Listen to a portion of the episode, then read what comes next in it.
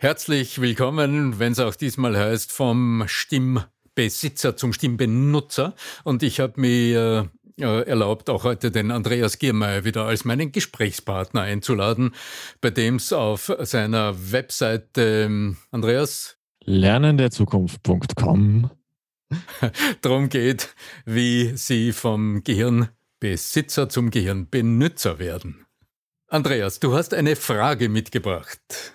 Ich habe dir eine Frage mitgebracht, aber was für eine? Nämlich, äh, was wir ja nicht zuletzt äh, in, in, in der letzten häufig schwierigen Zeit immer wieder erleben, ist, dass manche Gespräche geführt werden müssen, die vielleicht nicht so angenehm sind. Und da ist es aber auch wichtig, in der richtigen Stimmung zu sein. Also angenommen, ich bin jetzt der Mitarbeiter und bekomme eine tolle E-Mail, in der drinnen steht Mitarbeitergespräch. Sie sollen zum Personalchef kommen oder zum, einfach zum Chef gehen dann sind manche ziemlich, ziemlich, ziemlich, sag mal so, in einer Emotion drinnen, die vielleicht nicht dem, der, dem Gespräch zuträglich wäre. Und da ist jetzt wirklich die Frage, wie komme ich aus diesem State heraus und wie kann ich mich so einschalten, dass ich ganz da bin, ganz präsent bin und dass mein Chef auch checkt, dass da ein engagierter Mitarbeiter vor ihm sitzt, der sich wirklich den Arsch aufreißt, sorry für das Wort, um diese Firma voranzubringen und dass alle anderen in dieser Firma gern entlassen kann, nur mich nicht. So, verstehe ich so ungefähr. Dass es einfach darum geht, mich in ein State zu bringen, in dem ich als wertvoll, als wichtig, als einfach mich einbringend, engagiert zeige. Mhm. Und das geht ja auch vor allen Dingen unter anderem über die Stimme. Und da bin ich wieder bei dir, mein lieber Arno. Ja, das geht äh, über die Stimme wie generell über den persönlichen Ausdruck, den ich ja, zeige oder den ich verströme. Genau. Visuell oder akustisch. Ganz genau. Ja, was kannst du tun, wenn du so einen Termin im Kalender stehen hast und wenn du weißt, das wird haarig? Wie bereitest du dich eigentlich vor auf das? Mhm. Ich sehe zwei große Themen für die Vorbereitung. Das eine ist natürlich die inhaltliche Vorbereitung, ja, aber in welchem Sinne? Inhaltliche Vorbereitung auf ein Mitarbeitergespräch zum Beispiel. Naja, also ich erlebe es in der Praxis so, dass viele Menschen, die in heikle Gespräche gehen, also heikel in dem Sinn, dass sie schon eine Vorahnung haben, was da passieren wird. Du denkst dir, yeah, mm, das und das könnte passieren. Du hast Vorahnungen, du hast Vorbehalte, du hast ja irgendwie schon so eine Idee, was mit dir da passieren äh, wird können. Und innerlich entsteht dann so eine Art defensive innere Haltung. Die genau. In, genau, und das ist es, wo ich sage, das ist so destruktiv. Ja, die, genau. Die also in jedem Fall sich ähm, ungünstig auswirken wird. Und zwar in jeder Hinsicht auf deinen eigenen emotionalen Status, auf deine eigene Erwartung, auf deine innere Erwartungshaltung, aber auch auf deine Ausstrahlung und auf das, wie du klingst und äh, dich bewegst, also auf deinen ganzen Habitus. Da sind wir also jetzt bei der inhaltlichen Vorbereitung auf ein Gespräch, auf ein Meeting, auf was es immer ist. Das kann auch ein Auftreten sein, ein Auftritt äh, in einer heiklen Situation. Und die zweite große Thematik, die ich sehe, ist, wie du dich körperlich, seelisch, mental und emotional bereit machst auf diesen Leistungseinsatz. Für beides empfehle ich, mach's praktisch und nutze Tools. Also für die inhaltliche Vorbereitung empfehle ich immer, nimm dir einen Zettel Papier, nimm dir einen Notizblock und einen Stift und überleg dir, was würdest du denn gerne erreichen? Ja, ist das wirklich eine gute Frage, eine gute Leitfrage für die inhaltliche Vorbereitung? Drum lass uns das präzisieren. Präziser gefragt könnte auf deinem Notizblock stehen, was genau soll denn dein Gesprächspartner am Ende des Gespräches ganz konkret sagen oder tun? Also statt der Entlassung dann Lohnerhöhung.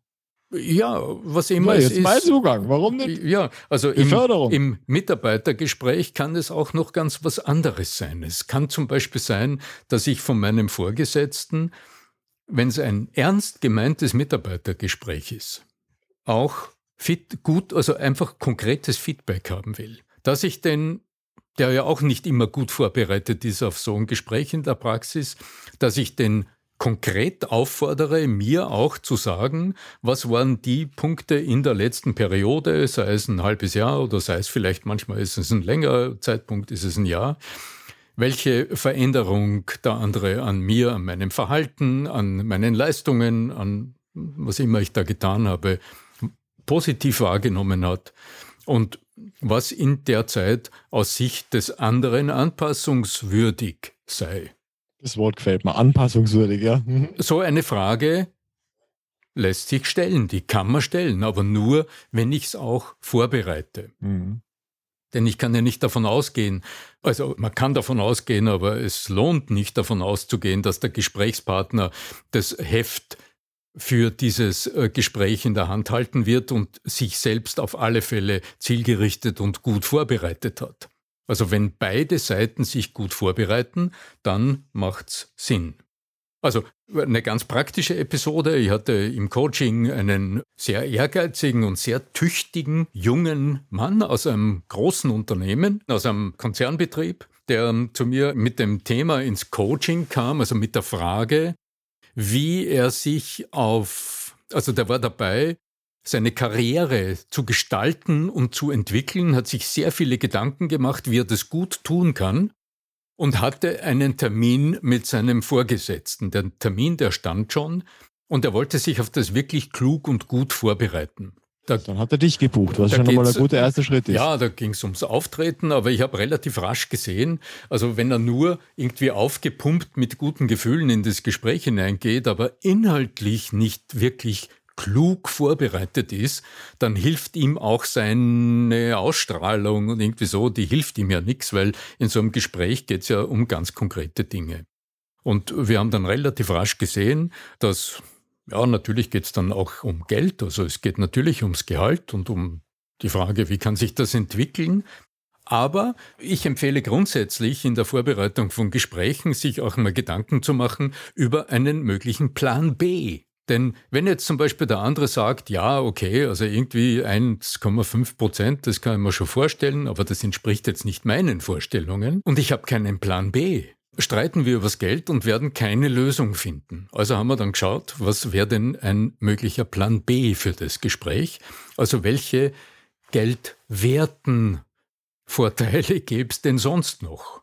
Das kann alles Mögliche sein, vom Firmenauto bis zu sonstigen Vergünstigungen oder aber auch Weiterbildung oder das Ermöglichen von anderen Schritten, die am Schluss zu einer Weiterentwicklung der persönlichen Karriere führen. Und so vorbereitet ging dieser, dieser Mann dann tatsächlich in das Gespräch und das ist sehr gut gelaufen. Es war auch tatsächlich so, dass er auf, er hatte dann auch noch einen Plan C, also dass er auf seine Alternativen zu sprechen kam und aus dem heraus eine sehr, sehr interessante Lösung entwickelt hat. Das ist das eine. Aber die zweite Frage ist, natürlich ist das eine gewisse Anspannung, wie bei allen Gesprächen, wo es um etwas geht. Wie kannst du dich also auch emotional in den richtigen Status bringen? Wie kannst du dich emotional vorbereiten? Ja, und das ist genauso, als würdest du dich jetzt auf einen Vortrag vorbereiten, also inhaltlich sicher zu sein und zu wissen, was du sagen willst und worüber du sprechen willst, wäre das eine. Aber das Warming up, um ein Schlagwort zu nutzen, ist das andere. Und Warming up heißt auch immer, sich körperlich, physisch und dadurch auch äh, psychisch und emotional in einen gewissen Status zu bringen. Das würde also heißen, ein paar ganz klassische Aufwärmübungen zu machen, also zum Beispiel sich ja, körperlich mal durchbewegen, zum Beispiel ein paar Gymnastikübungen machen, einfache Warming-ups, da beginnt man einfach die Füße bewegen, dann die Knie bewegen, dann die Hüfte bewegen und dann immer weiter rauf, Schultern dehnen und, und drehen, sich strecken und dehnen, also einfach mal den ganzen Körper durchbewegen zum Beispiel. Oder du stellst dich hin und läufst am Stand. Also du läufst praktisch auf Tempo, aber am Stand und wirst dann mal schneller, machst einen kleinen Sprint am Stand und verlangsamst dann wieder, bringst dadurch deinen Kreislauf in Schwung. Oder du schüttelst dich mal ordentlich durch, nimmst dann die Stimme dazu und machst ein paar Stimmübungen. Ja, was tust du da eigentlich? Naja, auf der einen Seite, du wirfst deinen Kreislauf an, aber was psychologisch passiert, ist aus meiner Sicht noch viel bedeutender, indem du selbst diese kleinen Dinge tust. Und da ist es oft ganz egal, was an Warming-ups du machst. Ob du wirklich eine kluge Stimmaufwärmübung machst, die allen Maßstäben der Kunst entspricht, oder ob du irgendetwas ganz Banales machst, weil du sagst, heute hast du weniger Zeit. Du tust es. Du übernimmst die Selbstführung. Selbstwirksamkeitserfahrungen. Ja, genau. Mhm. Mhm. Das ist der Begriff in der Psychologie, die Selbstwirksamkeitserwartung. Ist ein sehr sperriger Begriff, aber im Grunde meint es die innere Zuversicht, mit der du dann schlussendlich in dieses Gespräch hineingehst. Also nicht mit so einem Überfliegergefühl, ich werde schon schaffen, tschakka. Ja, da erlebt man oft herbe Enttäuschungen. Aber mit so einer inneren Zuversicht hineingehen in so ein Gespräch, hineingehen zu können und zu wissen, irgendwas schaffe ich jetzt. Also wenn nicht das eine, dann das andere. Es wird ein gutes Ende nehmen, woraus immer es besteht. Diese innere Zuversicht, die beflügelt die Fantasie, die macht spontan, die lässt einen auch Auswege sehen, wo man in einem anderen Status vielleicht gar keine sehen würde und mal schnell enttäuscht wäre. Das mildert auch die Gefahr der Enttäuschung, wenn etwas nicht ganz so läuft, als man sich vorher vorgestellt hat. Selbstwirksamkeitserwartung ist geschaffen. Und das erledigen ganz kleine Warming-ups. Darum empfehle ich, äh, darum mache ich also mit meinen Coaches und auch mit meinen Seminarteilnehmern sehr, sehr gerne ganz standardisiert einfache Stimm-Warming-Ups. Denn da ist auch noch, da hat man auch die eigene Stimme schon mal gehört. Das äh, Gehör ist einjustiert auf den eigenen Stimmklang. Man weiß, die Stimme wird tragen. Ich höre mich und die Zuversicht steigt. Wunderbar, wunderbar. Und was jetzt natürlich dann noch hinterher kommt, ist die Frage danach, welche Stimmübungen. Aber das ist in einer nächsten Episode. Mein lieber Arno, ich bedanke mich ganz herzlich. Du hast uns heute zwei, äh, eine Zwei-Schritt-Methode eigentlich aufgezeigt, äh, wie wir in den richtigen Zustand kommen können, um nicht nur in einem Mitarbeitergespräch äh, wirklich eloquent auftreten zu können, sondern eben auch in anderen Situationen, die vielleicht herausfordernd sein könnten. Wenn Sie zu Hause noch weitere Fragen haben, dann mailen Sie gerne an podcast.arno-fischbacher.com. Mich erreichen Sie bei lernenderzukunft.com und für die Verabschiedung übergebe ich immer und liebend und gerne an dich zurück.